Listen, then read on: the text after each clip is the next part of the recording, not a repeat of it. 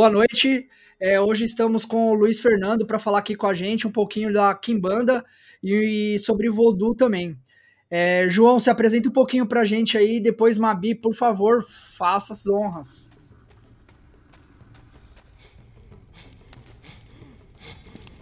Meu nome é Luiz Fernando, é, sou de Kimbanda, tá? É, tenho também é, os meus estudos na prática de voodoo, faço a prática de voodoo e algumas outras coisas também dentro do caminho da mão esquerda. Mas o forte, o meu foco mesmo é a Kimbanda. Porém, é, eu não deixo de praticar as minhas coisas dentro do voodoo, porque eu tive um aprendizado muito grande, um aprendizado muito forte, e isso me serviu para muita coisa e me serve ainda hoje. Então, eu não posso deixar de praticar, não posso deixar de fazer algo que me que me é de valia, que me, que me ajuda e que me dá consistência nas minhas práticas diárias. Né, eu tenho aí já uma caminhada dentro da Kimbanda, tá em torno de, já tem quase 10 anos que eu estou nessa caminhada, tá? Hoje tenho a minha própria casa, o meu próprio espaço, tenho o apoio do Caminhos da Serpente, da Casa do Seu João Caveira e dos meus irmãos e amigos aí, e essa é a minha trajetória, né? Vamos discorrendo aí conforme a conversa. Eu acho que a primeira pergunta que ele não quer calar, você prefere ser chamado de Luiz Fernando ou de João Café? Cara, Luiz Fernando, só minha mãe me chama quando tá brava comigo, né, velho? Todo mundo me chama de Fernando. E João Café era de Joe Coffee, que virou uma sacanagem. Então, para mim, eu não, não tenho uma, uma uma forma preferida, não. Todas, todas as formas são formas carinhosas, são formas amigáveis, e então, para mim, tá, tá tranquilo. Bacana. O que você achar melhor aí? Eu sou uma Bi, eu sou a co-host aqui do Mão Esquerdo Caminho, vou estar ajudando, trazendo as perguntinhas do público e botando mais lenha na fogueira. A começar por o nosso tema vai Kimbanda, Voodoo e Demonologia, né? Não vamos esquecer que colocamos isso também para o público, sim, então sim. temos perguntinhas sobre esse tema. Algum desses temas você se sente meio, meio chateado de responder, Fernando? Não, não, não. Ah, então, não tenho nenhuma restrição, máquina. não. Pau na máquina, vamos lá. É, bom, eu sempre começo perguntando um pouco de como foi a sua jornada até aqui. É, por onde você caminhou para poder chegar até aqui, como que você fez, você já passou por caminhos é, desde a sua adolescência ali, como é que foi isso, até aqui. Se você puder falar um pouco pra gente, é, vai ser de grande valia. Bom, Bruno, a minha caminhada, cara, ela começou há muitos anos atrás, é, questões familiares, né? É, eu tenho alguns parentes que são de Umbanda, de Umbanda, tem uma tia minha que era de Candomblé, e eu sempre tive esse contato. Só que eu sempre tive muito medo é, pela falta de conhecimento, pela falta de entendimento. Com o passar do tempo, eu acabei me afastando totalmente desse, desse universo, fui percorrer outras religiões, outros caminhos, e tive um problema muito grave, né, um problema espiritual muito grave, uma cobrança muito grave, por conta de algumas situações as quais eu, eu vivia e aí, entrando para Umbanda nessa época. Eu fiquei numa casa de Umbanda seis anos, né? E saí dessa casa, fui para uma outra casa, qual eu fiquei dois anos. Tá? Lá eu obtive alguns conhecimentos, algumas coisas que me interessavam, mas sempre uh, o meu caminho sempre ditava para ir para Quimbanda. Uh, os Exus que vinham, eles sempre vinham naquela direção de me levar para um caminho mais obscuro, para um caminho mais pesado. Não havia o entendimento desses Exus, dessa pombogira dentro das casas de Umbanda, então sempre eu tive esse, esse problema. E você, acabei eu acabei sempre, saindo. sempre participou da Umbanda, né? Então lá, lá você já sabia, já tinha contato com seus mestres que você trabalha hoje na Kimbanda. Na verdade, lá eu, tenho, eu tive contato com o seu Ganga e a Dona Mulambo. É, os outros que vieram, vieram depois, já dentro da Kimbanda, porque foi uma manifestação que veio dentro da Kimbanda, e o seu Ganga e a Dona Mulambo, eles hoje têm um outro papel na minha vida, na minha espiritualidade. Ah, eles têm um outro papel, eles têm um outro direcionamento. Mas eles estão lá comigo, eu incorporo eles, trabalho com eles também. Mas o foco principal, quem está de frente hoje é seu Quirombô e Dona Cacurucaia. Massa, muito massa. E, e, e como foi essa trajetória é, da Umbanda, sabendo que seus, seus ancestrais ali queriam trabalhar na Kimbanda, e como foi essa migração para ti? Cara, no começo foi um pouco difícil, porque a gente tem que quebrar muito, muitas regras, muitos paradigmas, muitas coisas que estão enraizadas culturalmente na gente, né? A uhum. questão de cristianismo, catolicismo, é, é, aceitação social, aceitação familiar, né? A própria aceitação, a sua aceitação de você entender que o seu caminho não é mais aquele, e aí você tem que começar a buscar o entendimento para esse novo caminho que você vai percorrer, que você vai trilhar, né? Saber aceitar, aprender a gostar e a trabalhar nele, né?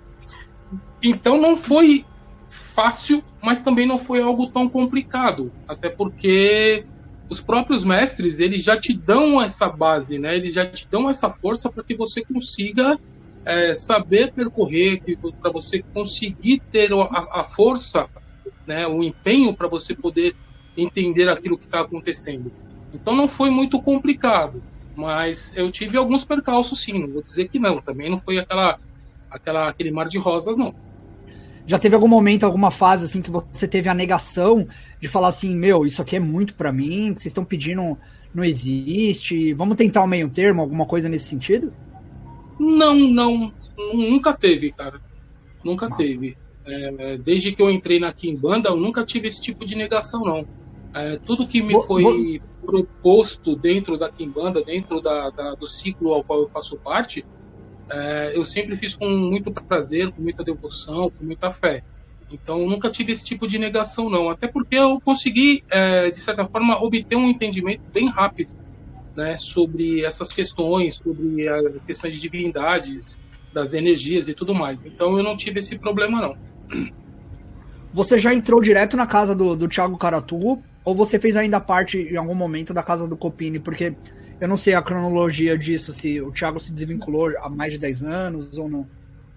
É, bom, assim, eu quando eu saí da, da Umbanda, eu fui para uma casa de candomblé, tá? Não vou, não vou citar nomes aqui, mas, porra, vou, só vou dizer que foi a pior experiência da minha vida. Aí eu saí dessa casa de, de candomblé e fui para casa do Severo, tá, tá, que é Office Legião, que era conheço, da é. época é, ele, ele, ele foi feito na antiga Aquimbanda, mas na época do Carandiru, lá atrás, tempos, tempos áureos ali, né?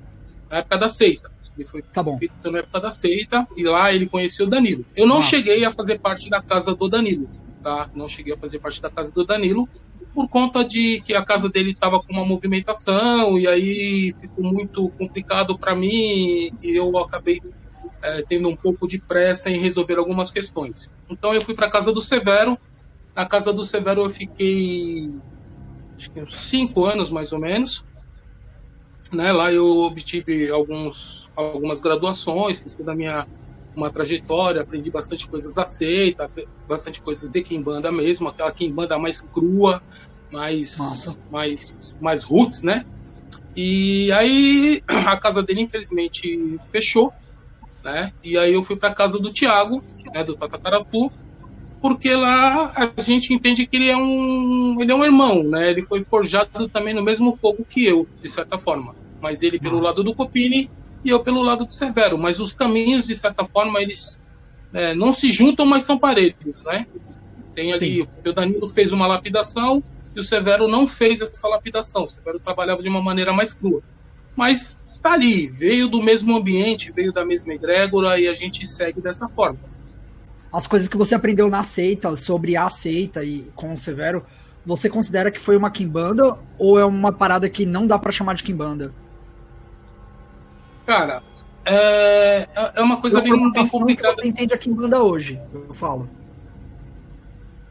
Com, com o que eu entendo da Kimbanda hoje, cara, aquilo ali não dá para se dizer que era uma quimbanda quimbanda, porque tinha muita coisa misturada, cara. Tinha coisas de bruxaria ibérica, coisas de bruxaria portuguesa. Cara, tinha muita coisa misturada. Então não Nossa. dava para ser somente uma quimbanda.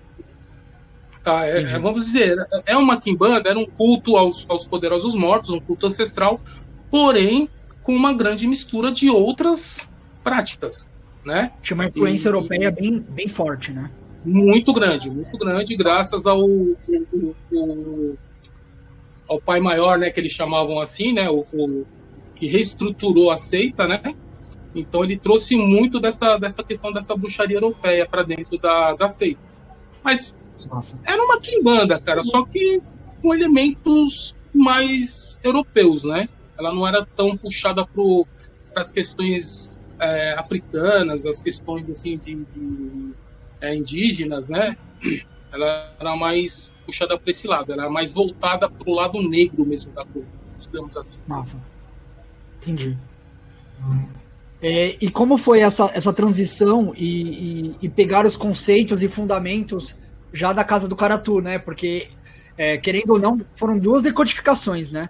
A decodificação do Danilo e a decodificação do próprio Caratu ao, ao sair do Danilo, né? E aí você preserva o quê? Faz o quê? Você tem a sua própria versão de Kimbanda ou você preserva o que foi lhe ensinado do, do Thiago Caratu? Eu vou dizer o seguinte para você. É, eu procuro preservar um pouco de cada coisa. Tá? Eu pego um pouco daquilo que eu aprendi com o Severo, pego o, o, que eu aprendo com o Caratu, as coisas que eu leio nos livros do Danilo, que eu vejo as lives dele, as conversas dele, e em cima disso, também do nosso irmão do Seba, tá? do, do Cadeira, em cima disso, a gente vai trazendo para dentro da nossa casa e vai moldando e adaptando para o nosso sistema também. Né? Não dá para você querer engessar a Kimbanda e falar, não, a minha Kimbanda é só Danilo, a minha Kimbanda é só Caratu, a minha Kimbanda é só Severo. Não, eu sou uma, um cara que bebe nessas três fontes, nessas quatro fontes, digamos assim. Então eu pego a, as melhores práticas de cada uma delas e trago para dentro do meu contexto, mas sem desrespeitar a casa de ninguém, a expulsão de ninguém, até porque eu tenho a minha obediência ao Tatacaratu. Enquanto eu tiver essa obediência, eu vou seguir, e mesmo depois que eu, que eu não tiver mais essa obediência, eu vou estar seguindo porque nós somos uma egrégora, nós somos um conjunto. Mas Nossa. eu creio que ele também pega, busca práticas externas, além daquilo que ele aprendeu com Danilo.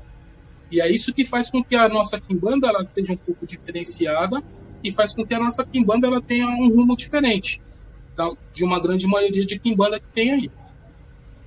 Isso aqui, é nisso que você acha que já é diferente é, da visão é, uma quimbanda tradicional que se mantém as raízes e não muda, do que uma quimbanda luciferiana que ela é uma constante evolução e está mais conectada ali com a raiz de Exu que é movimento? Então, a, a nossa quimbanda ela tem esse viés luciferiano, tá? Ela tem um viés luciferiano muito forte, tá? Mas eu entendo, tá? Posso até estar errado, mas eu entendo que esse viés luciferiano ele vai mais para prática das pessoas que fazem parte do grupo do que do próprio ritual em si, tá? Porque das próprias práticas do culto, é mais é das pessoas. Então, tá. uh, o Tiago ele tem um viés luciferiano muito forte, mas dentro da quimbanda dele uh, não se tem muitas práticas do culto luciferiano, é mais o culto ancestral. Né? É uma coisa que eu sempre falo, assim, é, não podemos também ficar misturando estações. Tá? A gente tem, nós temos né, Lúcifer como nosso iluminador, o nosso archote de iluminação, né, a queima de, dos paradigmas para trazer uma, uma iluminação para nós, né, mas é, o culto ancestral, o culto aos mortos, ele não, também não tem essa mistura com divindades, da forma que muita gente pratica. Tá? Mas sim, nós somos uma quimbanda, somos uma quimbanda luciferiana, sim, porque nós cultuamos Lúcifer, nós temos ele como a nossa divindade maior. Massa.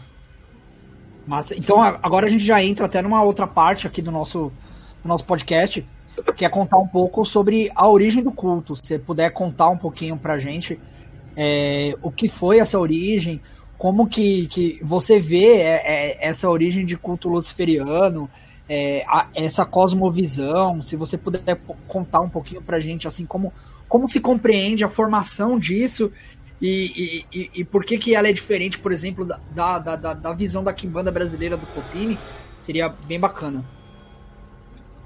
Olha, é, eu vou falar assim, eu, eu, vou te falar pelo meu entendimento, tá? Pela minha caminhada, tá? É, a Kimbanda, ela. Eu sempre falo até para os adeptos da casa que assim, a gente não deve cultuar a Kimbanda, nós devemos cultuar o Kimbanda, tá? Que foi aquele cara que veio de, de, da África, que veio da, da, da Nigéria, que veio do Congo, de vários lugares, chegou aqui no Brasil, ele teve que se adaptar, ele teve que adaptar as práticas dele, tá? Para poder continuar seguindo a religião dele, o culto dele, as coisas que ele fazia quando estava na sua terra-mãe, tá? E com o passar do tempo, houve essa mistura, tá? De, do, do, do luciferianismo ou de outras, né? A questão de ter algumas quimbandas que cultuam orixá.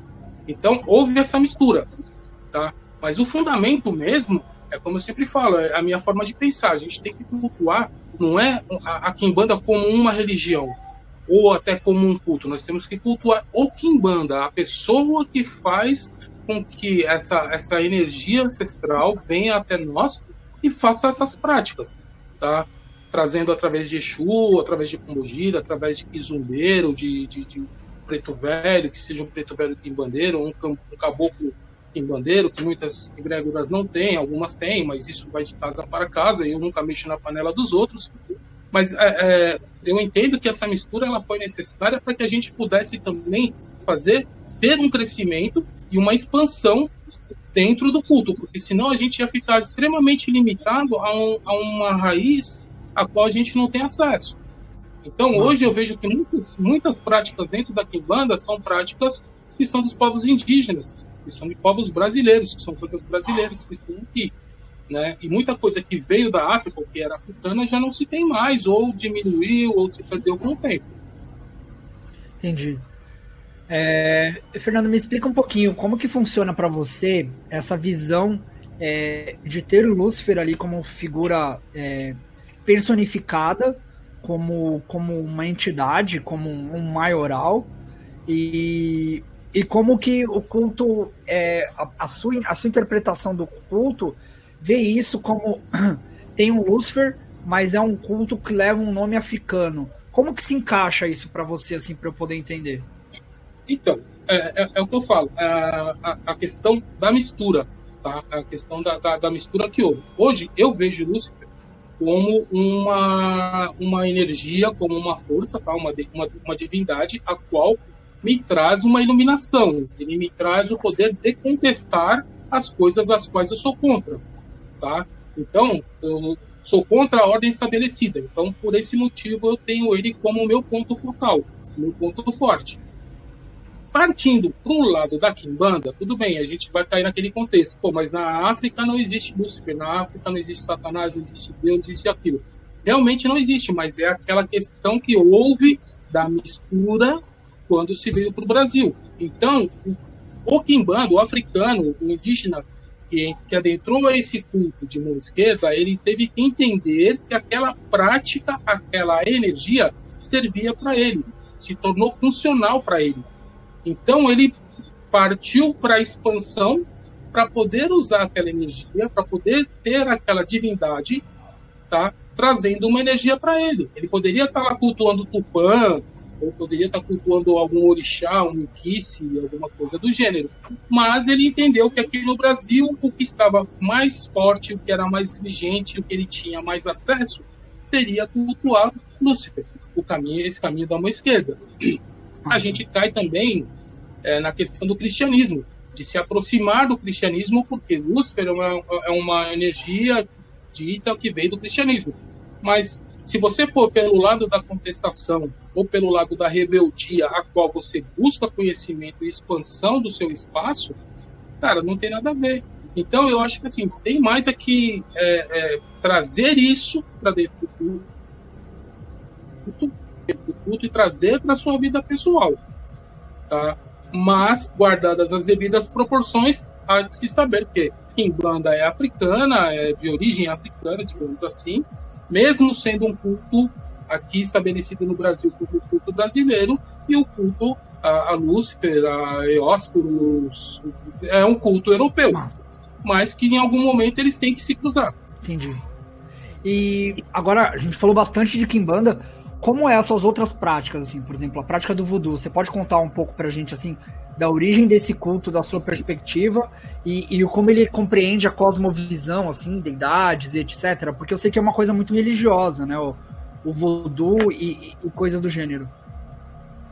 Bom, a minha, a minha história com o voodoo, cara, ela é uma história muito engraçada, porque, engraçada assim, né, é, eu conheci o, o voodoo através de filme, como muita gente.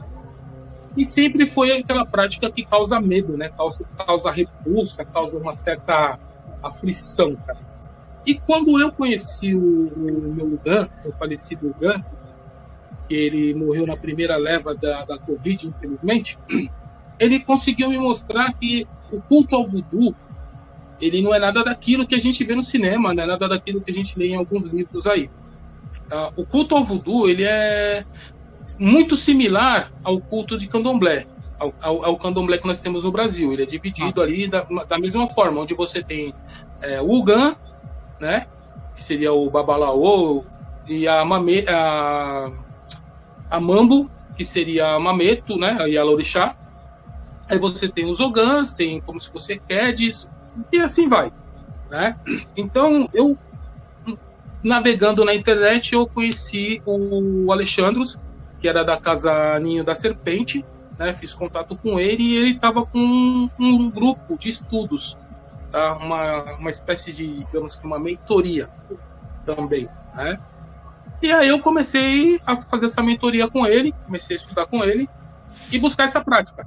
Porém, é, existia toda uma distância, tá? Porque ele morava lá em São José do Rio Preto, eu estava aqui em São Paulo, então teve uma tinha uma certa distância.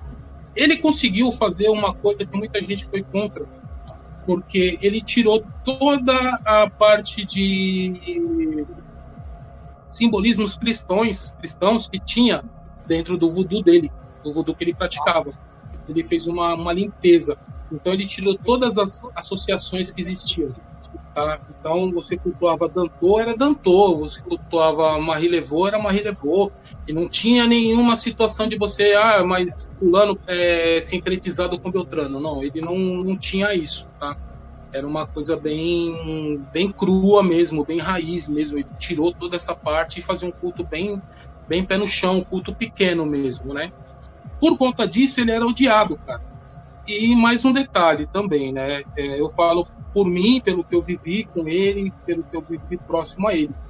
É, ele era branco, cara louro de olho azul, descendente de grego. Uou. Ninguém no voodoo aceitava ele. Cara. Então, ele teve que criar um mecanismo para ele poder sobreviver dentro do voodoo, porque ele só era aceito pela mambo dele, né? Ele teve que criar esses mecanismos e passou para algumas pessoas. Então, a minha prática dentro do voodoo, ela é uma prática muito singela, mas é uma prática que me fortalece, que me ajuda bastante. Tá? Eu não saio por aí falando que eu sou um voodooista, que eu sou isso, que eu sou aquilo. Eu sou um mero CVT voodoo, tá? Tenho algumas iniciações, algumas coisas um pouco mais fundamentadas, mas são práticas que me ajudam e que para mim servem. Né? Mas é um Fernando, que no Brasil não cabe. Dele, essa iniciação dele é, tem alguma linhagem ou alguma coisa assim, como, como a gente tem na Kimbanda, né? As Kimbandas luciferianas, é. as de Angola, ah, que eu sou. Ah, o culto voodoo dele veio lá de Nova Orleans, tá? da República do, é, do, do, pessoal da República Dominicana. Tá? É, então era um culto um pouco diferenciado. Né? Tem, dentro do próprio voodoo também tem essas questões, assim, por exemplo, o Haiti é um tipo de voodoo, na República Dominicana é outro, é, em Cuba, que também tem uma, uma, uma, galera de voodoo, também é um outro tipo. E Nova, Nova Orleans, cara, é, Mississippi, ele é, é, uma, é uma junção desses, dessas famílias, né? E dessas famílias que se juntaram, eles criaram o culto ao qual eu pertencia, ao que eu fiz parte durante um, um bom tempo, foram quatro anos. Tá? Nossa. Então ele vem e é o culto e é a família Ninho da Serpente, chamada Ninho da Serpente, né? Então ele tinha uma, uma casa aqui, aqui em São Paulo, depois ele mudou para São José do Rio Preto. E essas, a, a, a diferença é, é, que dentro do culto do Kudu, por exemplo, é, é como se fosse, como eu disse, né, como o candomblé. Porém, lá você tem uh, as loas, né? Que são alguns deles é associado a Inquice, é isso que eu ia perguntar. As loas são equivalentes aos orixás, aos inquices? São equivalentes, é, são equivalentes aos orixás e aos inquices. E Nossa. aí tem os guedês.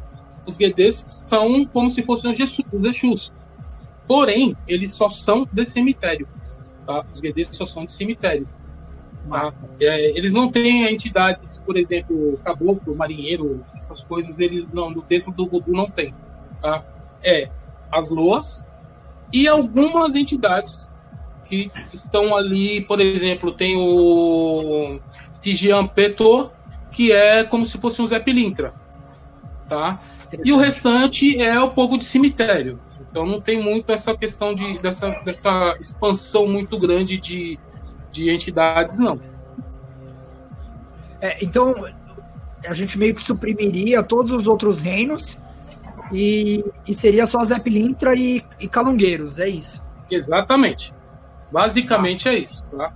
A, a, os outros reinos, eles só vão ser acessados pelas loas, tá? Pelas, pelas as divindades maiores. Tá? Então eles não. É, ou, os inquices, eles não têm essa, essa, essa grande.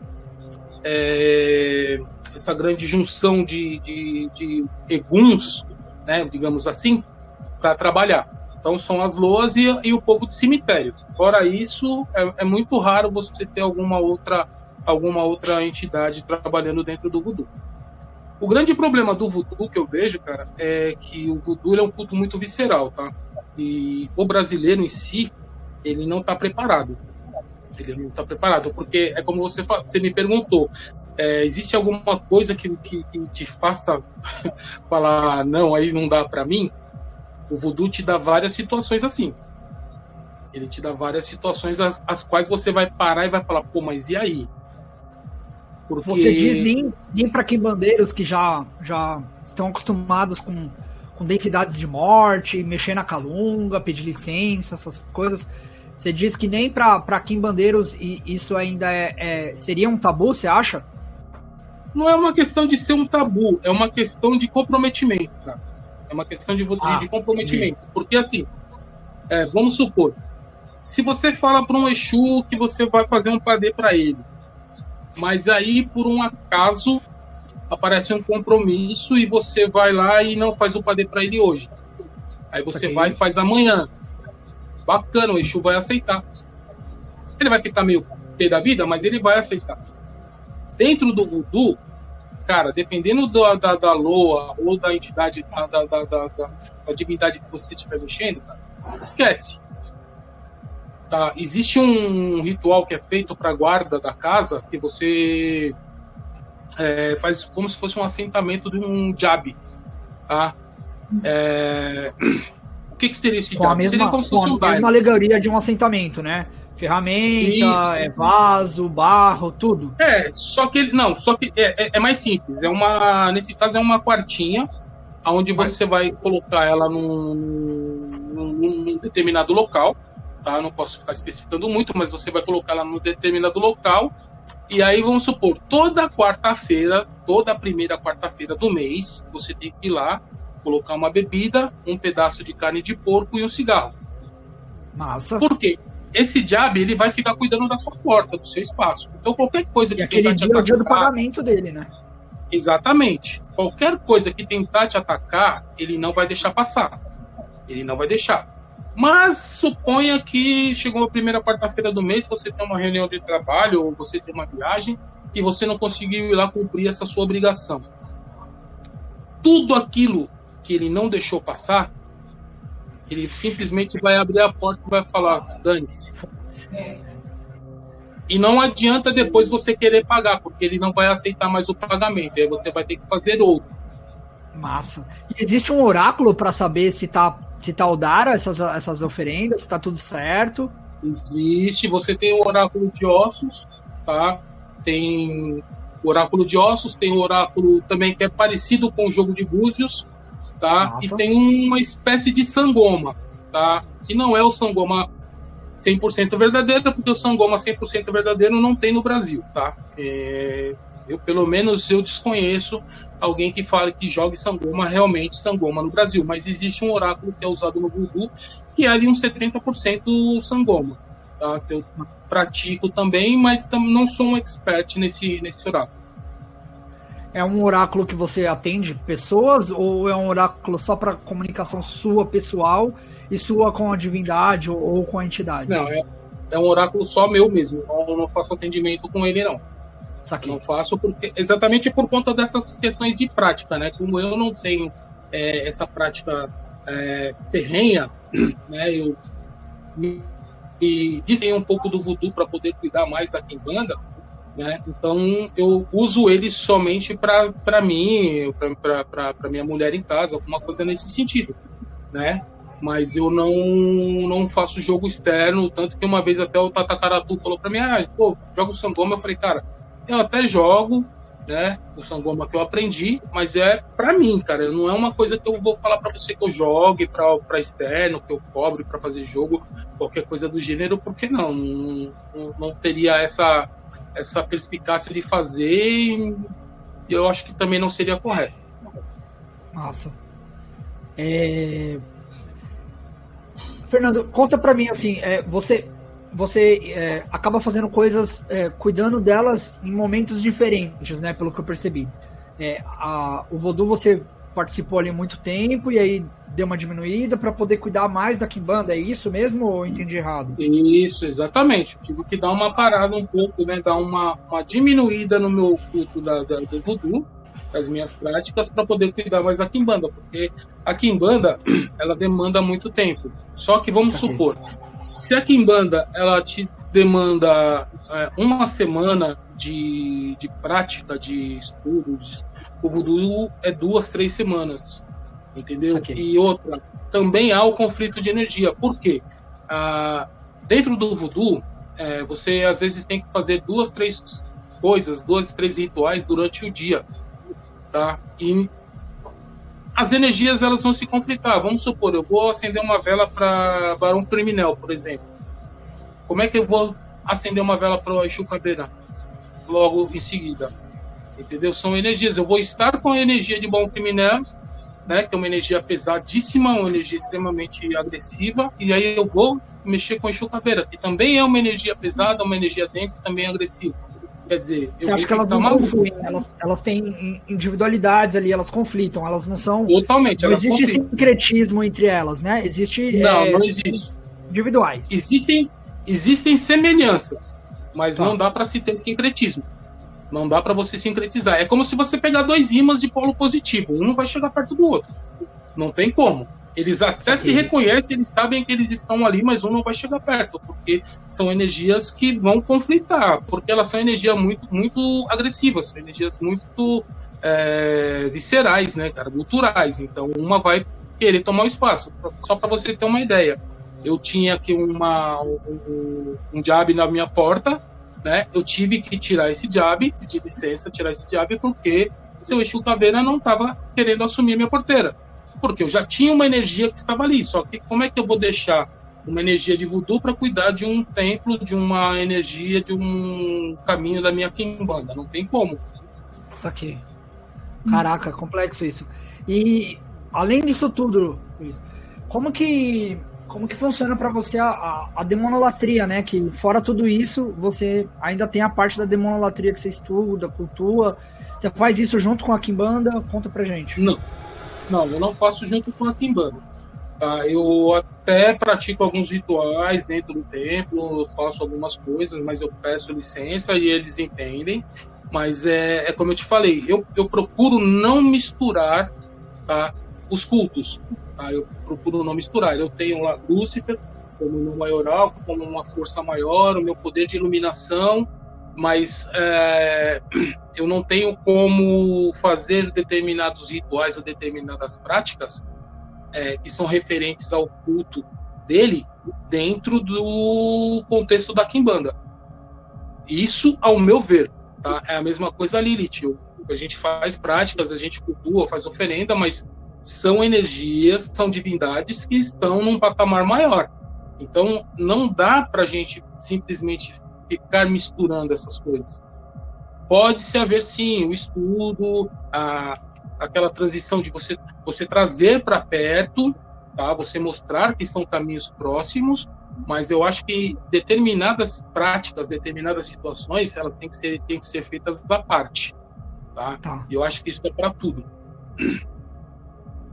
Tá, e você pode contar um pouquinho pra gente do que, que é a sua demonolatria, como que você faz, a, as divindades ali que você presta reverência? Cara, é, assim, hoje, tá, a minha prática, a minha prática de, de demonolatria, demonologia, ela é mais focada a Lúcifer, Lilith, tá? E... Do mar? É. Leviatã. Leviatã. As minhas práticas. Eu ia falar são... que se não, não, não vem a palavra é porque não é para falar. é, também, também. Ele tem, ele tem muito essa mania. Tem muito essa mania de fazer essas coisas, cara. Assim, às vezes eu ia falar dele alguma coisa e eu travar. As minhas práticas hoje, nesse sentido, elas são feitas em relação a isso, tá? Lúcifer, a Lilith e Leviatã. Tá? Eu entendo porque, assim, Lúcifer é imperatriz, né? É, Lilith é imperatriz ela que, que é o útero negro, ela que traz essa questão de, de da nossa vivência, né, dos, dos nossos descobrimentos, da gente poder enxergar no escuro, né? Lúcifer eu trato como a iluminação, cara, de trazer para gente ali o caminho, mostrar também né, aquela luz no fim do túnel onde você pode buscar algo e o meu culto a Leviatã, cara, é um, é um, culto das águas abissais, né? Das águas profundas, né? De você ir lá no fundo do abismo, né? Buscar algo, entender, você ir lá naquele escuro que não tem luz, que não tem nada, e aí você sair tateando até você encontrar a, a solução para aquilo, entendeu?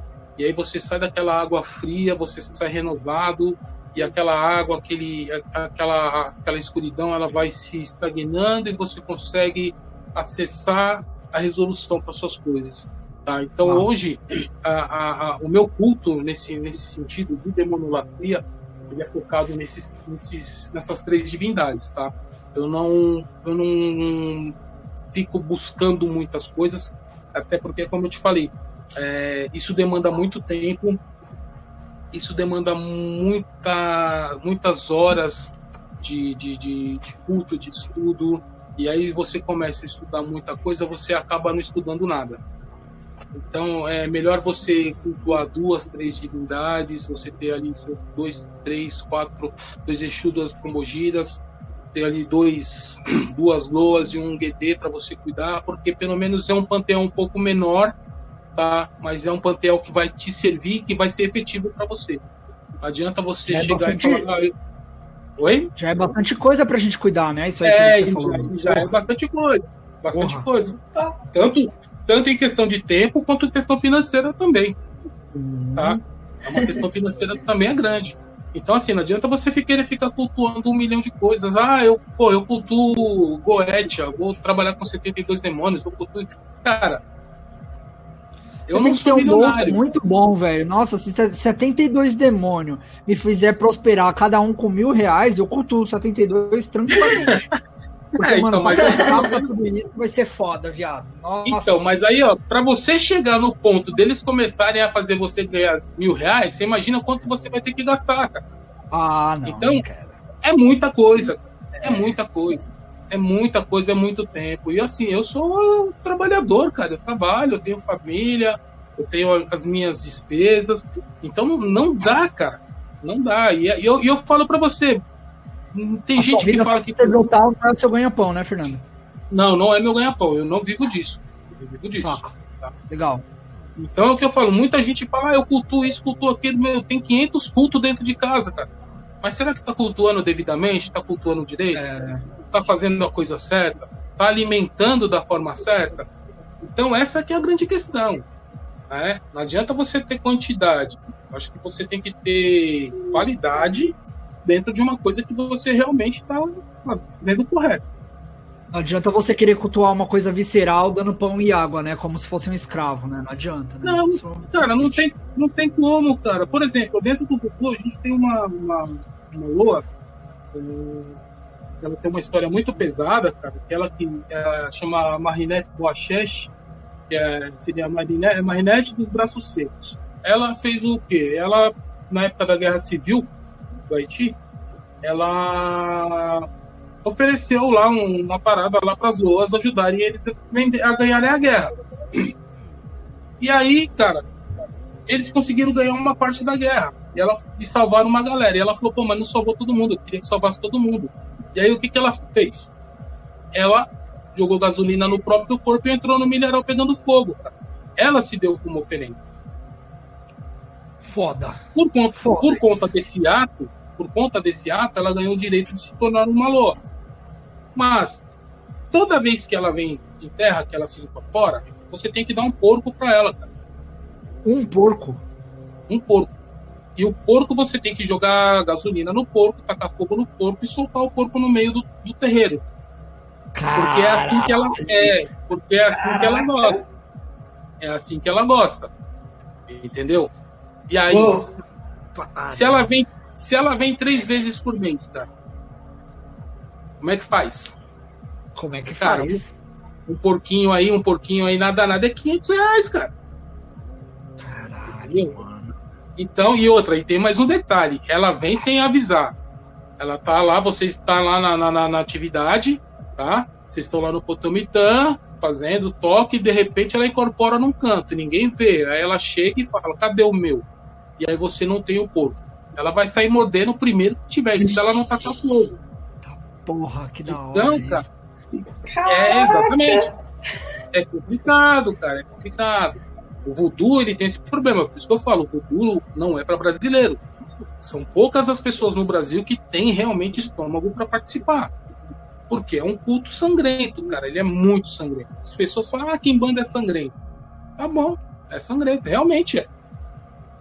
Mas a forma com que as coisas são feitas dentro do voodoo, na grande maioria, cara, tem que ter estômago. Entendeu? Então, eu prefiro tratar dessa forma. Eu prefiro cultuar poucas, poucas entidades, poucas divindades, sabe? Poucos mestres, do que ter uma gama gigantesca e não conseguir efetivamente fazer o que tem que ser feito. Entendeu? Nossa. Porque depois a cobrança vai vir vai vir pesado. E você sabe que vem pesado. Você diria que esse, essa forma de voodoo que você praticou é, seria um voodoo de esquerda e, e, os que fazem oração, essas coisas são mais ligados à direita? Ó? Ou nem tanto assim, todos eles são de esquerda, na sua opinião, Fernando? Não. Existe o voodoo. O voodoo que eu cultuo, ele, ele, digamos que ele é um voodoo de esquerda. Tá? Por quê? ele é um voodoo não sincretizado, tá? E ele é, ele tem esse viés de trabalhar mais pro lado da mão esquerda do que pro lado da mão direita, mesmo utilizando energias radas, que são as energias brancas. Tá? Nós temos os radas e os pretos. Né? Então, é, mesmo eles usando, a gente usando essas energias, ele é mais mão esquerda do que mão direita. Tá? Ele não tem sincretismo, ele não busca nenhuma forma de contato religioso com o cristianismo. Mas, mas assim, ele respeita, mas ele não busca nenhum tipo de contato. Nossa, legal isso. É... Mabi, tem alguma pergunta? Quer fazer alguma pergunta? Eu acho que a Mabi não está entre nós. Oi. Não, tô, mas está tá atrasado. É... Não, não tem nenhuma pergunta por enquanto. O Luiz Fernando dá uma fumada ali, ó, que ele respira um pouco. é, vocês estão me metralhando, pô. É igual também é, as pessoas que têm o hábito de misturar né, o culto cainita né, com, com a quimbanda ou com o voodoo, cara. Hum, eu não vejo uma, uma, uma relação assim que seja é, frutífera nesse sentido, entendeu? Porque são cultos diferentes, são energias diferentes, né? são formas diferentes. E aí, se você contesta um lado, você está contestando algo, e aí você vai cultuar outra coisa que está próximo àquilo que você está contestando.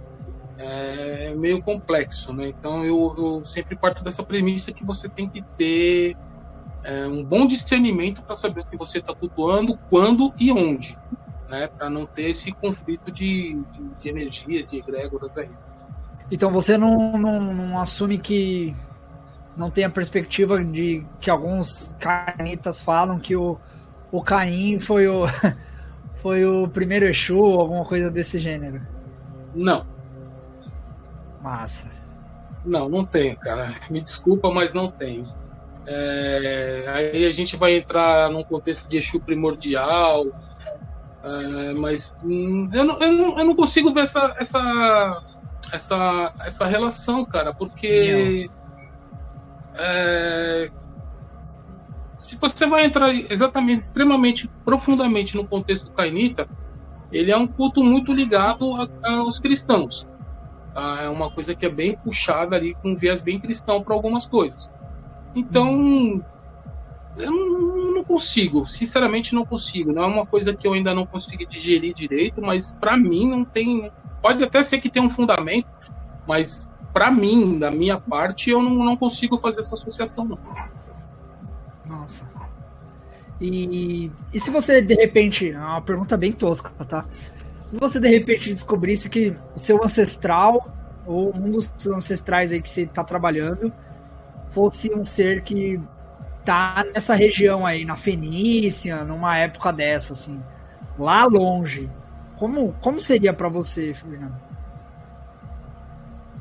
Cara, eu vou tentar entender esse contexto, entendeu? Eu vou tentar entender esse contexto, vou tentar buscar uma compreensão tá, maior, mas eu não, também não tenho como deixar de cultuá-lo. É, uma vez me fizeram uma pergunta, né? E se você descobrisse que seu Exu foi batizado e era cristão?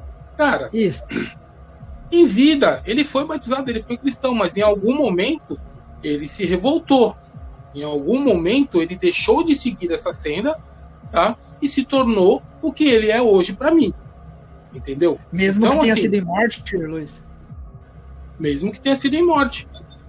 Massa. Mesmo que tenha sido em morte. Por quê? Vamos, quantas pessoas não morreram na fogueira? Sim. Quantas pessoas não foram assassinadas porque se diziam contra aquela ordem estabelecida, contra aquele regime?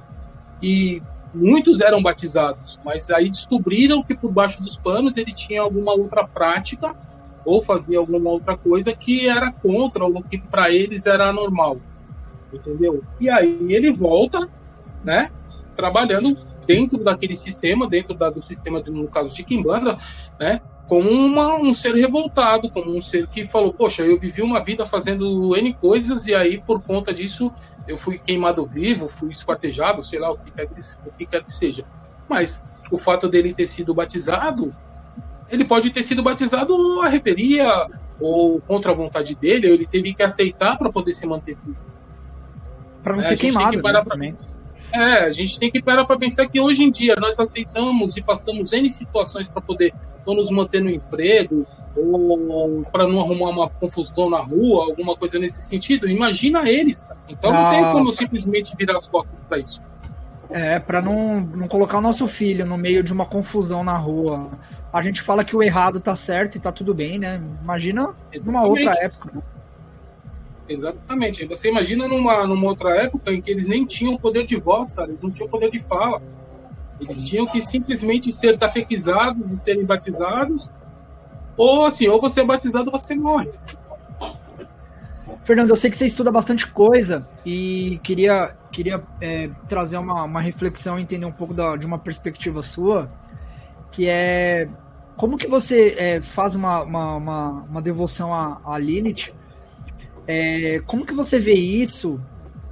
É, você vê de uma perspectiva mais cabalista que tenta esconder ela, falando outros nomes e etc, ali todo triangulando para poder falar sobre ela? Ou você vê mais de um, de um senso comum, assim, do que as pessoas falam, que ela foi a parceira do Adão e essa, toda essa, essa história aí? Conta para mim um pouco cara, como que você vê essa figura. Eu, eu para ser honesto, cara, eu, eu vejo muito a energia dela como a energia criadora tá? Eu não procuro levar pro lado cabalista e nem pro lado profano, tá? Digamos assim, tá? Eu tenho o meu respeito, guardo um devido respeito, até porque eu tenho alguns entendimentos. Eu não sou um expert no assunto, mas eu procuro tratar de uma forma respeitosa, da mesma, digamos assim, da mesma forma com que eu trato a minha mãe, que eu trato a minha sogra, que eu trato minhas tias e pessoas que estão ao meu redor. Mas eu não fico tentando associar ela com conceitos cabalistas ou com conceitos profanos, não. Eu prefiro tratá-la como uma energia criadora, né? Um, um cerne criador, tá? E esse cerne criador ele merece todo o respeito. Agora, muita gente diz que Lilith não gosta de homem, Lilith é isso, Lilith é aquilo. Isso aí vai muito do seu entendimento, porque também não adianta você cultuar um empoderamento feminino, uma energia feminina, se você maltrata, se você bate, se você espanca, se você. Entendeu? Então, obviamente, essa energia também vai ser ofensiva com você. Então, eu procuro tratar, eu, é, eu, eu vejo da seguinte forma: eu vejo um pouco dela em cada mulher, entendeu? Eu vejo um pouco dela em cada ser feminino. Tá? Desde o momento da geração até o momento da, da, do trabalho, da força, da inteligência, entendeu? Da sagacidade. Agora, mulher de Adão, cara, não sei, é, é, é, é ir muito para o contexto católico, para o contexto religioso bíblico, né? Então eu procuro é, não me apoiar nisso e nem ficar buscando isso. Eu prefiro sempre dizer que eu trabalho, eu gosto de entender as energias. O que essa Nossa. energia, o que essa energia ela é para mim? O que ela causa na minha vida? O que ela traz para minha vida? O que ela traz para o meu dia a dia, para o meu contexto como ser humano, como pessoa, como quimbandeiro, como magista, como o que quer que seja, entendeu? Eu prefiro trazer dessa forma. A partir do momento que você fica associando muito a, a religião A, B ou C, ao contexto A, B ou C, você começa a interpretá-la da maneira com que eles interpretam. E aí você vai entrar naquele contexto. É, é, é, é a maneira correta? É o, é o correto? Não sei, eu prefiro tratar da forma energética, como uma energia, e essa energia ela é, para mim, é uma energia criadora, uma energia renovadora, mas também é uma energia extrema, extremamente destruidora. É igual o culto a Kali. É, você pode é, pedir N coisas e ela vai ser doce, mas ao mesmo tempo ela pode ser extremamente devastadora. Né? Você citou Kali agora, você vê uma associação entre ambas ou não? Em alguns pontos eu vejo sim em alguns pontos eu vejo sim. A questão, a questão que eu estou te falando, a questão do, da destruição, né, de, destruir coisas, de tirar inimigos do seu caminho, de, de, de abrir portas para você poder atravessar, né, aquela energia que cuida, mas ao mesmo tempo também é aquela energia que te cobra muito. Né? Se você não andar na linha, se você não for uma pessoa correta, se você não for uma pessoa que está certa nos seus passos, é uma energia que vai te cobrar entendeu? Por isso que muitos homens têm medo de, de cultuar, né? Que eles falam, ah, mas não, homem não deve cultuar. Homem não deve cultuar porque tem medo. Porque tem medo, porque sabe que está pisando fora do contexto e aí sabe Sim. que vai ser cobrado. Entendeu? É a mesma... E, e você, você vê assim que a, tem como se haver um, um, um, um sincretismo e uma, uma transferência de uma para outra, você acha que não tem nada a ver igual igual os Loas e, e, e as outras entidades não, da Kimbanda? Não, eu acho que não tem. É, não tem, para mim, não tem que se haver esse sincretismo. Eu acho que não. Eu acho que são energias parecidas, são energias que têm ali o mesmo potencial, o mesmo, o mesmo direcionamento, mas é como eu também digo, não sou expert, nem num caso nem no outro, mas fazer um sincretismo é você associar algo que você desconhece a real forma, a real situação. Então você sincretiza para que você Não, tenha eu, ali eu, somente. Eu acho que sincretismo também é uma palavra errada aqui, Fernando, mas é, é mais como um. Talvez uma história tenha sido a outra, sabe? Porque é, eu vejo muito, às vezes, é, alguns, alguns pensadores falando que o povo judeu, o povo israelita, etc., por ter invadido a Fenícia, que era um local de outro tipo de culto, ele pode ter é, mudado algumas crenças que haviam ali. Assim como a gente sabe que os cristãos fizeram com, com, com Roma, com todos os sim, outros países. Sim, sim. Mas e aí é, eu é, acho que às vezes que, que pode haver essa, esse, essa forma de pensar, sabe? Que ó, já existia um deus ali, seja lá qual for o nome dessa deusa, e ela, quando os abraâmicos chegaram, eles foram lá e transformaram, em qualquer outro nome, sabe? Sim, sim. Nesse, nesse ponto, sim. Ah, é, é igual tem uma história de, de um Buda que se você for buscar essa história mais profundamente, você vai ver que é, é praticamente 90% igual a história do, do Nazareno, entendeu? Então, Sim. eles mudaram muita coisa, eles, eles fizeram é, eles fizeram muitas mudanças.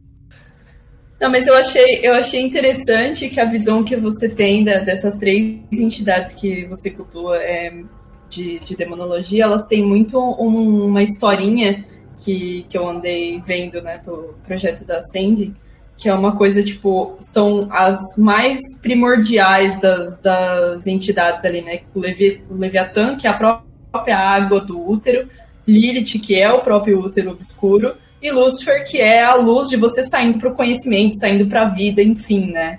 Então elas têm Exatamente. uma historinha que, ali, que são muito conectadas com essas forças mais primordiais de vida. Então eu achei legal que a sua visão de Lilith ela é muito mais é, primal do que a, a, como você disse, né, uma religiosa, cabalística ou uma só de profanação, né? Sim, sim. É, eu procuro tratar dessa forma porque eu aprendi assim, né? Eu, eu dentro das coisas que eu estudei, das pessoas que estavam é, ao meu redor, que me passavam esses ensinamentos, eles me trouxeram dessa forma. Então, hoje seria muito difícil para mim mudar esse contexto, né?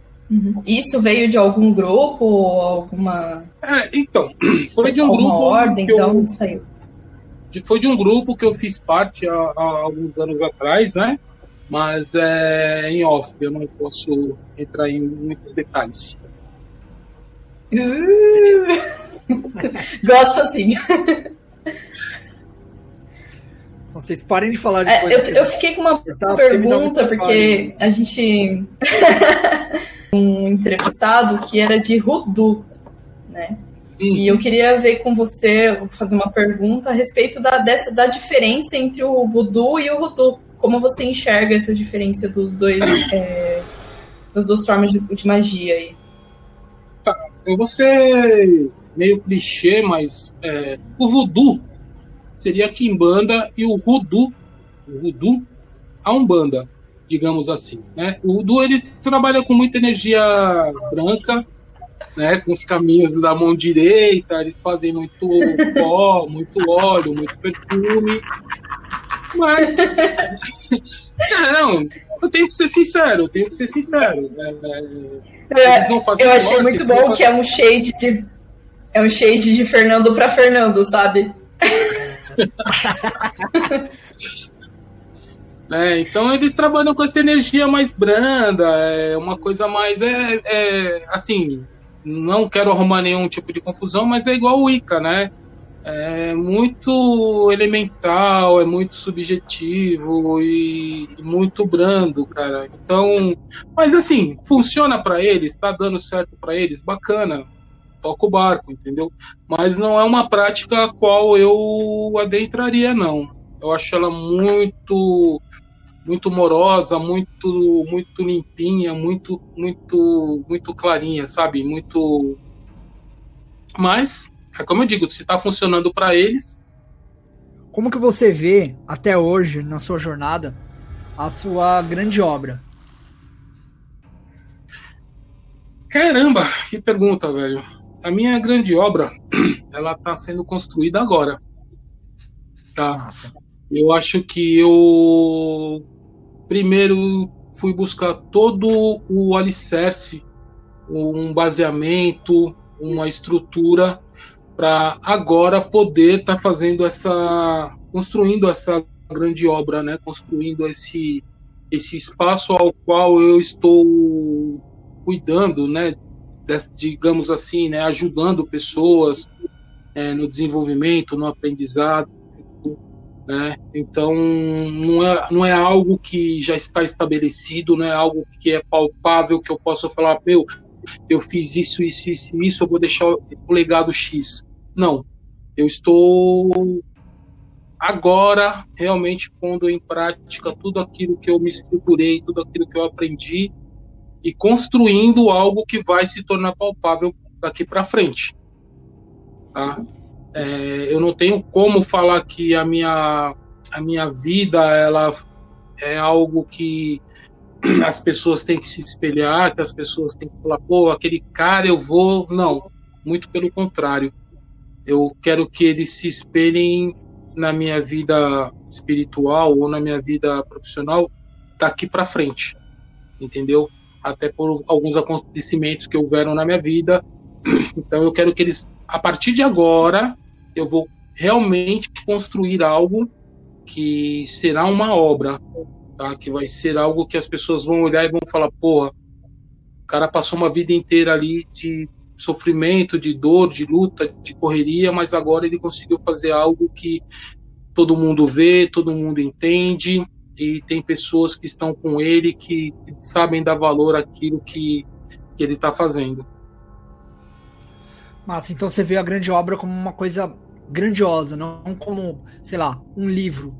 Você vê como a formação do seu templo, dos seus adeptos e etc, né? Sim, sim, sim. Eu vejo, eu vejo mais dessa forma, porque um livro, é, você vai escrever um livro, bacana, é uma grande obra, mas você tem que entender todo o contexto ao qual você chegou naquele livro. Entendeu? Vamos supor, tá, o Karatu ele escreveu um livro muito bacana, indico demais. Mas olha a trajetória que ele teve até chegar nesse livro, até ele chegar nesse momento, entendeu? Pode ser, né, em off, em off, que mais para frente vai sair um livro meu também, mas cara, é, é lá para frente, é, é uma coisa que, que, que tá lá para frente ainda, não é uma coisa que vai sair daqui um ano, dois, não sei, pode ser que saia até antes, depende também muito do, do, do que eu estou escrevendo. Mas é, a minha grande obra, que eu penso, que eu, que eu tenho na minha mente como uma grande obra, é algo que eu estou construindo ainda. Eu ainda não tenho algo que eu realmente fale, esta é a minha grande obra. E eu nem quero ter algo desta forma. Eu quero que essa minha grande obra ela seja algo que venha sendo construído e que com o tempo todos olhem e falem, porra, ele conseguiu fazer determinada coisa, ele conseguiu, né, edificar algo mas não eu, não, eu não penso nisso como um livro, como um filme, como uma. Não, eu não penso dessa forma, não. Eu acho que é, é, a grande obra é, é todo o contexto do seu dia a dia. Nossa. Tudo aquilo que você faz, as pessoas que você consegue trazer para perto de você, as pessoas com quem você consegue fazer uma amizade, com quem você consegue ter respeito, ter carinho, entendeu? Isso aí, para mim, é a grande obra. Então, você já fez várias delas, né? Dentro desse contexto, sim. Dentro desse contexto, sim. Consegui angariar a, amizades e pessoas que eu gosto muito, que eu respeito muito, que são pessoas que são pessoas inteligentes, pessoas extremamente responsáveis, mas é, no sentido de você ter uma, uma obra que física, física mesmo, eu ainda não tenho. Eu estou construindo isso. Massa. Mabi, a gente tem perguntas do público? Temos. Só vamos ter um pouquinho de paciência, porque o áudio está atrasadíssimo. Vamos lá. Primeira pergunta. Papa Legba e Legbará. A relação existe? Se aplica ao Exu da Kimbanda? Papa Legba é o senhor dos caminhos dentro do voodoo. Tá? Ele é o senhor dos caminhos. Ele é o que, que reina na encruzilhada. Lebara é a mesma coisa, tá? Ele é o Senhor dos Caminhos, ele é o Exu dos Caminhos, ele é o Exu das encruzilhadas ali dentro do, do candomblé, digamos assim. Se aplicar ao Exu de Kimbanda, não. Não. Isso na minha forma de ver, tá? Porque o Exu de Kimbanda, o que, que é o Exu de Kimbanda? É um morto, uma pessoa que morreu e volta e ela volta para fazer um trabalho, para poder fazer uma, uma situação é, X dentro de um tempo. O Exu Orixá, ele nunca teve em terra. Papa Legba também nunca teve em terra. Ele tem um estereótipo que eles falam: ah, é um senhor velho, anda de bengala, pela postura de quando a pessoa está incorporada, mas ele nunca teve em terra. Então são energias, é como eu falei, são energias diferentes. É a mesma coisa de você vai num terreiro e falar, pô, o cara tá incorporado em algum. Bacana. Ele não tá incorporado em algum. É um falangeiro dele de algum um espírito que, que trabalha naquela energia, naquela proximidade, que tem o aval da energia de algum, da energia primordial de algum para poder vir trabalhar. Agora, algum não vai incorporar ninguém, cara. Ogum não vai, Legba não vai incorporar, ele vai estar tá ali, ele vai estar tá próximo, ele vai te irradiar, mas. E aí você fazer essa relação com o Exu de Kimbanda, com o Exu de, de, de Candomblé, ou com Legba, ou com Mavambo, não, não dá, cara, não tem como. São energias diferentes, são situações bem diferentes. Então, partindo já para a próxima pergunta, você vê semelhanças entre o voodoo e a Kimbanda? eu vejo semelhanças entre o voodoo e a Kimbanda, é, a Kimbanda no, na, no ato visceral delas. Tá? Elas são agressivas, elas uhum. são densas, elas são brigonas. Tá? Eu vejo nesse sentido. Agora, em questões de energia, né, não tem muita semelhança. Tá? Mas elas são parelhas, digamos assim. Por quê? São energias que são de contestação. Elas são energias de contestação, elas são energias que são revoltadas com uma ordem estabelecida, com algo que, com que os mestres que ali incorporam viveram, assim como as loas, entendeu? É a única semelhança que eu consigo ver. Agora, na forma de trabalho, na forma de, de atuação, já não tem tanto tanta semelhança, não. Interessante isso. Quais dicas e alertas você daria para quem quer praticar a Kimbanda Luciferiana? As dicas que eu daria seria a primeira coisa, procurar uma, uma casa confiável, né? saber a história do sacerdote ou do mestre que dirige essa casa, tá? saber é, dos membros da casa como funciona, essas são as dicas que eu dou. Né? Fazer um bom jogo, tá? um bom oráculo para poder entender as energias com quem você vai trabalhar, que você vai incorporar, saber quem são seus mestres, se acaso você não souber. Tá? Então a dica primordial é essa: é você procurar saber o lugar onde você está entrando, tá? Para você não se meter em roubada, porque hoje em dia é a coisa mais fácil que tem. Os cuidados, tá? Também partem desse princípio, né? tomar muito cuidado com o que se fala, muito cuidado com o que se faz, uh, tomar muito cuidado em entender o contexto que você está vivendo dentro daquela casa, dentro daquele templo, entendeu? Tem que se tomar muito cuidado, porque hoje em dia você está num local e muitas vezes você não conhece as pessoas que estão ali, e aí às vezes um irmão que está do seu lado, digamos assim, ele tá te dando tapinha nas costas, ao mesmo tempo ele tá te zorrando. Então, o grande cuidado é esse, tá? É você saber entender o contexto que você vive, saber entender as pessoas que estão ao seu redor. E aquela velha máxima: fale pouco e ouça muito. Esse é o maior cuidado que você tem que ter: é falar pouco e ouvir muito.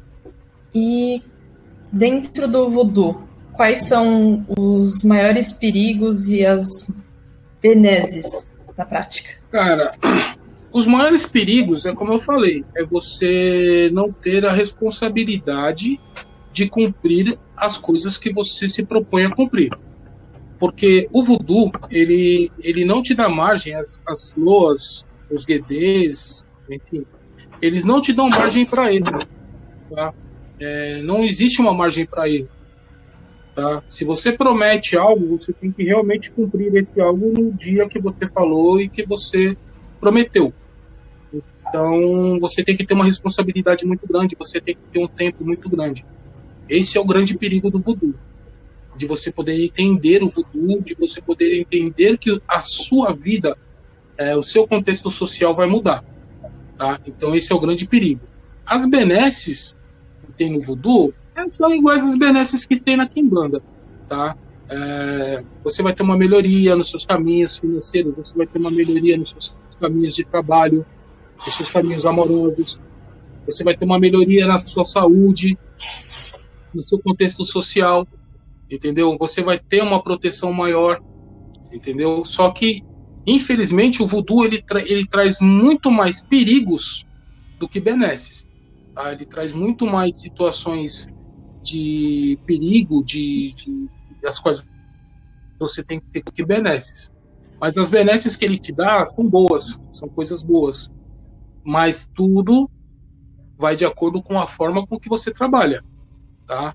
É a mesma coisa, você vai entrar para uma sociedade secreta, uma sociedade voodoo, se você tá achando que você vai, ser um bocor e vai ficar acendendo velhinha para fazer o bem para alguém, você não vai entendeu? Você vai chegar lá e você só vai bocor, é aquele feiticeiro desgraçado, ele só vai fazer coisa ruim, ele não vai fazer nada para melhorar a vida de ninguém, tá?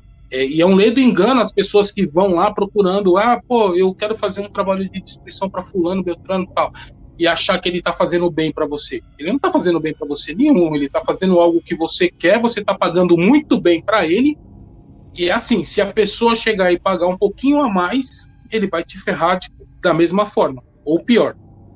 Então, o, a questão do voodoo é isso. É, é, ele, se a Kimbanda é amoral, o, o voodoo e as sociedades secretas do voodoo, elas são amorais ao cubo, cara. Caramba. Acho que meio nessa linha de como elas são entidades que cobram ou, ou mais vorazes, é, existe uma, tem, tem uma pergunta aqui que é os nossos mestres eles têm amor por nós? Porque às vezes fica parecendo que não. Essa é a, a fala da pessoa aqui. Ela quer saber se você acredita que, que existe amor. Pode ser dividido entre isso visto pela ótica da Kimbanda e pela ótica do Voodoo. Você acabou de responder que não tem. Cara, falar que Exu ama a gente, que nos ama, eu não acredito que ame. Eu acredito é, numa troca, tá? Eu acredito numa, numa troca, numa parceria, tá? Porque ele teve todo um contexto, ele teve toda uma vida e você tem outra completamente diferente. Ele pode se afinizar a você, tá? Ele pode se afinizar a você, te tratar bem, cuidar de você, mas ao mesmo tempo ele vai te ferrar também. Ele não vai pensar duas vezes em te ferrar. Agora, amor, no sentido que as pessoas colocam de que ah, Exu é bonzinho, Exu me ama, Exu, nossa, Exu faz tudo por não. Para mim isso não existe, não tem. As pessoas elas vivem no mundo de Barbie, velho. Não é possível num, num negócio desse, cara. Ô, Fernando, mas você entende que o. Estampa a camisa com. Os ancestrais, eles acabam sendo é, nossos inculus, que são é, é, parentes indiretos, né? Pessoas que se afinizam, ou eles são baculus, que são nossos ancestrais diretos, sanguíneos? Então, vai muito do seu enredo, cara. O, o, que eu entendo é que vai muito do seu enredo, vai muito da afinidade, da, da sua forma de trabalho ou daquela energia que vai se aproximar. Por exemplo, o seu Ganga, ele é, é um é Baculu, né, que vocês falam, né? Ele é um Baculu, meu ele, ele foi deixado para mim por um ancestral meu e pesquisando, levantando, fazendo alguns questionamentos, gnoses e tudo mais, eu cheguei numa, num, num consentimento, num, numa certeza de que ele é um parente sanguíneo meu, o sanguíneo meu. Eu não sei, é, eu não sei de que de que época exatamente, e a pessoa que deixou esse, essa, esse, esse mestre cuidando de mim é uma pessoa da minha família direta também, que trabalhava com ele, só que assim, no jogo não sai, sai que é uma mulher, mas não se deixa falar quem é, ela não deixa falar quem é. Então, é, muitos são assim, outros não. Então vai depender muito do que a sua espiritualidade, do que está preparado para você nessa questão espiritual, entendeu? Você pode ter os incursos que, que são ali energias próximas, é, que, que eram da mesma tribo, que eram do mesmo caminho, mas que se afinizavam com aquela com aquela família a qual você fazia parte e por isso vem cuidar de você, vem trabalhar com você, como pode ser um baculo que realmente é consanguíneo seu. Massa. Não, eu perguntei por conta dessa pergunta do amor, eu achei que tem muito a ver com, pô, se manter é, o sangue vivo, sabe? aquilo é a energia que ele manifestou lá atrás ou conseguiu achar alguma coisa lá atrás, ele quer que se mantenha vivo de alguma forma, e você esse ponto de, de, de encruzilhada, né? Sim, é, é pode. É, é, é, como eu falo, é, o amor, tá, nesse sentido, ele não é um amor fantasioso, ele não é aquele amor bonitinho, aquele amor, sabe, que muita gente pensa, mas querer tratar né? Que, poxa, ele me ama, ele faz tudo por mim, ele está ali. Cara, eu não, não consigo ver dessa forma. Não, para mim, não, não funciona dessa forma. Eu, eu entendo que, que, ele possa ter um, um, um, amor, uma afinidade, mas não um amor da forma que muita gente prega, da, muita, da forma que muita gente acha que, que, que é. Aquela coisa bonitinha, que vem todo bonitinho, falando politicamente correto, certinho. Não. Eu acho que assim, ele, quando ele vem para dar porrada, ele dá porrada e não quer saber em quem que ele tá acertando, não. Fabi, tem mais? Uh, como a Kimbanda enxerga o pós-morte? Isso varia muito de casa para casa, de estrutura para estrutura. Uhum. Tem gente, tem casas de Kimbanda que acreditam que você é, morreu, você vai para um determinado local e lá você vai ser treinado, vai ser doutrinado, vai passar por um aprendizado. Existem outras quimbandas que acreditam que você já em vida já começa esse processo de exunização, né? Mas normalmente todas as quimbandas elas acreditam que há realmente um após a, a, a vida em terra que você vá para para um lugar, para algum tipo de esfera, para algum tipo de de ambiente ao qual você vai se estruturar ali para você poder voltar e trabalhar. Ou se você já conseguiu sair daquele ciclo de Sansara, da roda de Sansara, você não volte mais. Né? O, que o, Mas, o, que o Luiz é, Fernando acredita? O que eu acredito? É. Eu acredito que existe assim uma esfera para onde a gente vai e nessa esfera nós vamos ser recepcionados ali como iguais tá? E se for pelas minhas ações como uma pessoa contrária às ordens, uma pessoa que, que praticou o culto da forma correta, eu possa voltar para trabalhar como um Exu, como o meu Exu trabalha comigo. Eu acredito dessa forma, mas eu não acredito naquela reencarnação que você vai ter que voltar para poder pagar um pecado, pagar alguma coisa que você ficou devendo, não. Eu já acredito que o que a gente tem que pagar, a gente já paga aqui, o inferno é aqui. O inferno é isso que a gente vive, a gente vive numa prisão, cara. Então eu acredito que o inferno seja aqui, não tem que ir para outro lugar pagar. Até porque se eu tiver que morrer para ir para outro lugar pagar alguma coisa, eu prefiro nem morrer, já por aqui mesmo. Mas a minha visão é essa. Eu creio que assim realmente há um local aonde as egrégoras, né, as entidades daquela egrégora, os espíritos que trabalham, as pessoas que trabalharam com os espíritos daquela egrégora, eles vão para lá, tá? Essa, essa luz, essa, essa energia, essa ânima vai para lá e lá ele vai ser recepcionado e aí vai ser determinado, ó, você vai voltar para trabalhar com o Exu, ou sua missão aí, você não precisa voltar mais, vai ficar aqui, entendeu? Eu, eu penso dessa forma, eu acredito dessa forma. Nossa. Você acredita que a prática de voodoo ela deveria estar presente entre os quimbandeiros, que ela teria é, algo a acrescentar na, na jornada de um quimbanda? E se sim, você pretende, pretende é, implementar isso em algum momento dentro do seu templo, ainda que com cultos separados? Então, a prática do voodoo, dependendo da prática, ela incrementa sim.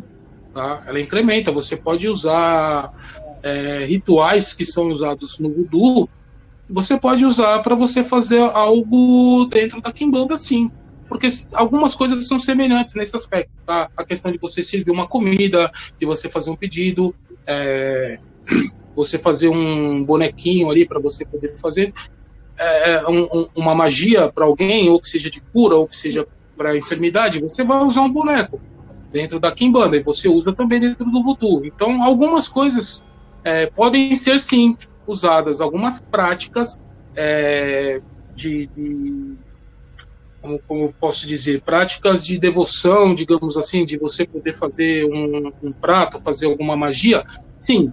Agora, entidades não. Mas as práticas, algumas práticas sim. E levar isso para dentro do meu templo, Provavelmente não. Não, não levaria, não. Eu teria que estar tá bem mais estruturado, ter uma estrutura um pouco melhor, um espaço maior e algumas coisas é, mais afirmadas para poder estar tá fazendo essas práticas lá dentro. Até porque nem todo mundo entende é, as práticas do voodoo. Então é uma coisa que você precisa ter um conhecimento bem, bem forte e uma aceitação das pessoas que estão ao seu redor. E um outro detalhe também, muita coisa do voodoo é, não é falada em português. Então você tem que ter a manha de poder falar em crioulo, ou mesmo aquele francês, um dialeto francês, e, e, aí é um pouquinho mais complicado, porque é a forma que eles entendem. É igual Maria Lisonda, por exemplo, né? Que é o culto lá, o Quebaio, né? Então você tem que ter aquele, o entendimento da língua para você poder falar com eles. É diferente do Exu que fala português, tá ali, né? Mesmo que seja um português um pouco mais arcaico muitas vezes, mas que fala português. A única, a única a divindade dentro da Lua que, que entende né, outras línguas dentro do voodoo diretamente é Papalegba. As outras entidades, outras divindades, você tem que ter um, um, dialeto ali que você tem que falar com eles naquele dialeto. Que foda isso. Uhum. É, é complicadíssimo. Se você já teve problemas por errar algo nas suas práticas de demonologia, quimbanda e voodoo? De quimbanda não, voodoo também não, mas demonologia já já tive sim, de fazer algo e achar que estava fazendo certo e aquilo não dá tão certo quanto eu achei que fosse dar e aquilo acabou até se revertendo para cima de mim, entendeu? Eu mexi com uma energia e essa energia ela não aceitou a forma, né? Ela não validou aquilo que eu estava pedindo e acabou se revertendo. Eu tive um problema e um problema que eu demorei mais ou menos uns seis meses aí para poder resolver. É por isso que eu falo, muito cuidado. Que foda. É, é complicado. Não, agora pode mandar as do Karatu. ah, tem as do Karatu. Anda aí. Era pra ter segredo que era do Karatu, mas tudo bem, vamos lá. Faz, faz um cortezinho aí, ó. Vamos é... dar água aí pra mim, por favor. Pediu arrego. Traz a Acendeu o cigarro. Nossa, cara, você não tá vendo nada disso.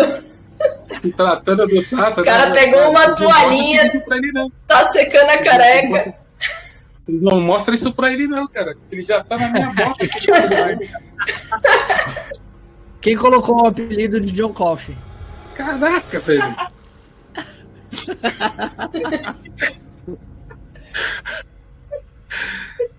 Nem lembro mais quem foi, cara. Cara, é a pergunta do seu pai, velho. Se vira. Cara, olha. Foi o Thiago, velho.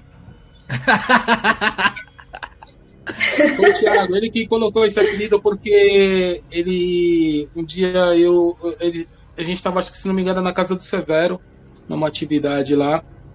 E eu tinha raspado a cabeça tal, tava. A cabeça tava brilhando, cara. E aí ele chegou e começou a me chamar de John Coffey. Ah, John Coffey, John Coffey, John Coffey, cara, e pegou. E aí a filha do, do Severo, a Marina, ela começou a, começou a me chamar de Jocó. Jocó, porra, mano. Aí pegou, né, cara? Pegou. E foi um apelido que pegou e eu nem fiquei, eu nem fiquei chateado com o apelido, entendeu? Porque no outro dia eu fui no WhatsApp e coloquei a figurinha do cara. Eu nem fiquei chateado, mas o apelido pegou. Pegou e. Eu guardo com carinho esse apelido. Massa. Bom, já que essa não foi tão difícil, vamos para uma mais difícil. Pede para ele explicar a visão dele de como ocorreram as divisões de reino na Kimbanda. Bebe a água mesmo. a minha visão de como ocorreram as divisões de reino. É, cara, na Kimbanda a minha visão, cara, de, de como, ocorreu essa, essa, como ocorreu essa divisão, ela ocorreu de acordo com a forma que os Exus trabalhavam, de, de acordo com a forma que essas energias trabalhavam em cada ambiente. Então, um determinado grupo tinha uma atuação maior é, uma facilidade maior na movimentação financeira. Então, foi se levado para uma determinada área, criada a Lira. Uma outra, um outro agrupamento tinha um, um, tem uma força maior na questão ali de tráfego, de, de influência, de, de, de, poder energético, de, de, movimento, de trazer, de, de fazer as coisas fluírem. Ah, aí foi para ali aquele grupamento e aí foi criado, se criou ali o pessoal, o grupamento de encruzilhada. E assim para todos os outros, entendeu? Essa é a minha forma de ver. Eu não sei se é a forma mais correta, eu não tenho um, um, um, uma, uma base muito forte nesse sentido, tá? Mas eu creio que foi feito dessa forma, mais ou menos igual quando teve, é, mais ou menos assim. É, se você pegar no, no, livro do Fontenelle, você vê que teve aquelas separações, né? Ah, o grupamento X vai para tal lugar, o grupamento Y vai para tal lugar, e aí depois foi determinado os nomes, e aí foi feito essa, essas divisões, e ela foi é, homologada, digamos assim. Essa é a minha forma de ver. Não sei se eu estou correto, mas. Você acha então que eles fizeram uma reunião macro assim e aí falaram: ah, então você fica aqui com, com a área tal, você fica aqui com o reino tal, e aí foram dividindo ali entre os cabeças de legião? É, eu vejo um pouco dessa forma assim. Porque a coisa não aconteceu por acaso. Não foi um acaso, simplesmente, ah, pô, pum, vira, pô, calunga. Não.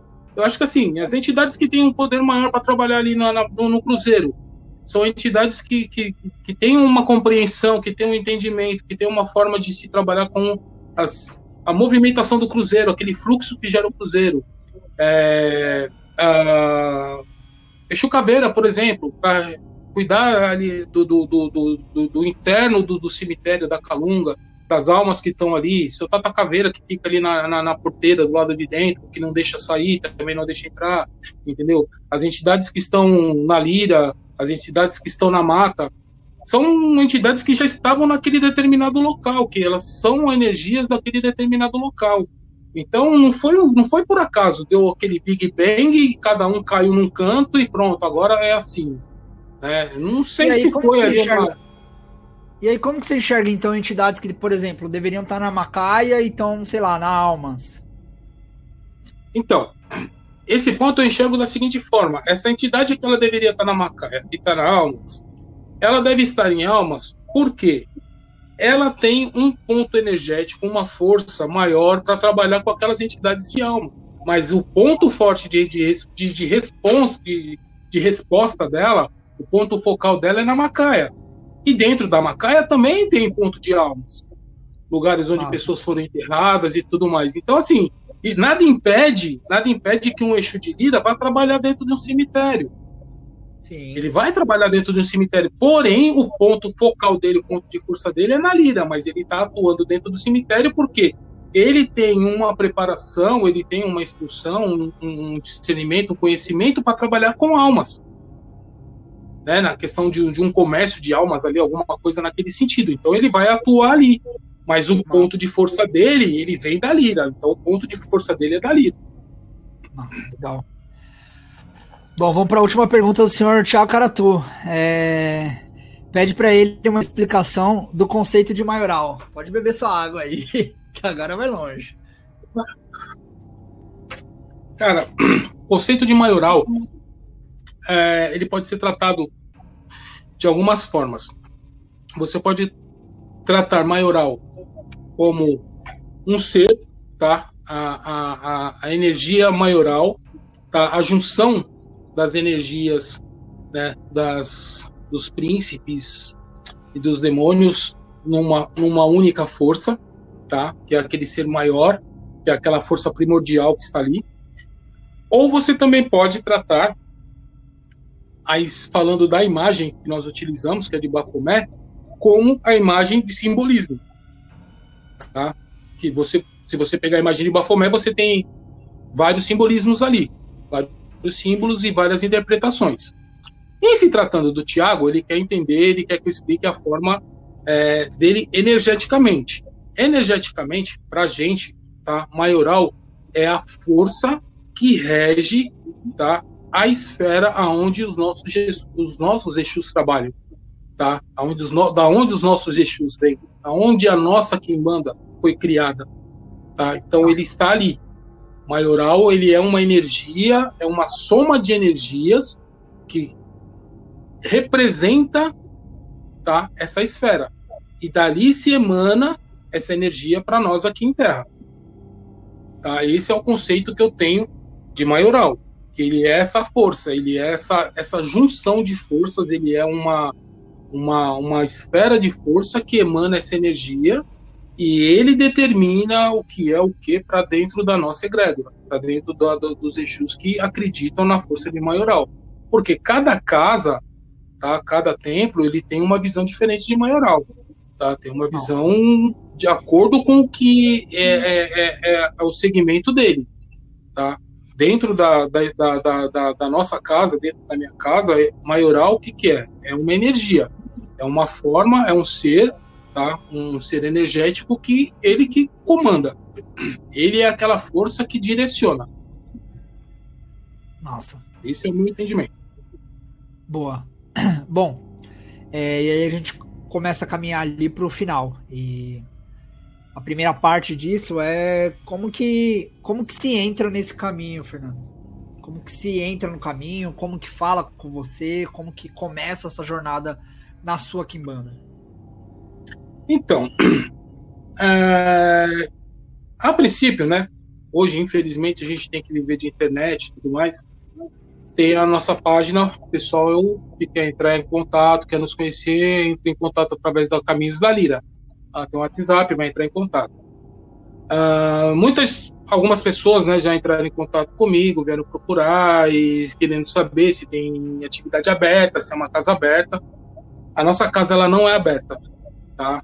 Assim como as outras também não. Mas eu sempre deixo bem claro que a Caminhos da Lira é, é uma casa de estudo, desenvolvimento e prática, tá? Então nós não temos a necessidade de ficar fazendo atividades abertas, de ficar trazendo público, porque acaba virando um freak show, né? É, aquela coisa de que quer ver chu pisar em vidro, pisar em fogo, quer ver coisas assim meio que fora do contexto, que não tem a menor necessidade. E se houver esse tipo de coisa, é uma coisa interna, é uma prática interna que é feita para desenvolvimento dos médios que ali fazem parte. Tá? Feito, feito o contato, se a pessoa quer entrar para casa, ela vai passar por um período de avaliação, tá? Vai ser feito o, o oráculo da pessoa para ver as entidades dela, o Exu e a Pombogira dela, e ela vai passar por um período de avaliação. Esse período de avaliação é, vão ser feitos alguns testes, vão ser feitos alguns trabalhos para ver se realmente essa pessoa tem esse, esse viés para estar dentro dessa casa. Tá? Esse é, é o, o, passo. O primeiro passo é o contato, depois o oráculo, depois disso o período de avaliação. Passando-se por esse período de avaliação, beleza. Se não passar, segue seu caminho, eu sigo o meu e vamos ser felizes. Boa. E aí agora a gente vem para a última parte, que para mim, para o Bruno, é a mais esperada de todas, que é o, o que eu chamo de momento Abujanra. Não sei se você conheceu, se você assistia. é a pior parte, a mais difícil aqui desse, desse rolê. Isso, bebe a água. Porque é agora que eu te faço uma pergunta três vezes seguidas e aí eu espero respostas, tá? É... Como é viver na Kimbanda? Viver na Quimbanda é doação, é sangue. Massa. Vamos lá de novo. O que é viver na Quimbanda? É viver de antena ligada, é viver buscando informação, é viver buscando crescimento. E o que é viver na Quimbanda, Fernando? O que é viver na Quimbanda? É viver na busca de informação, é viver na busca de crescimento, é viver na doação do seu ser para sua melhoria. Massa.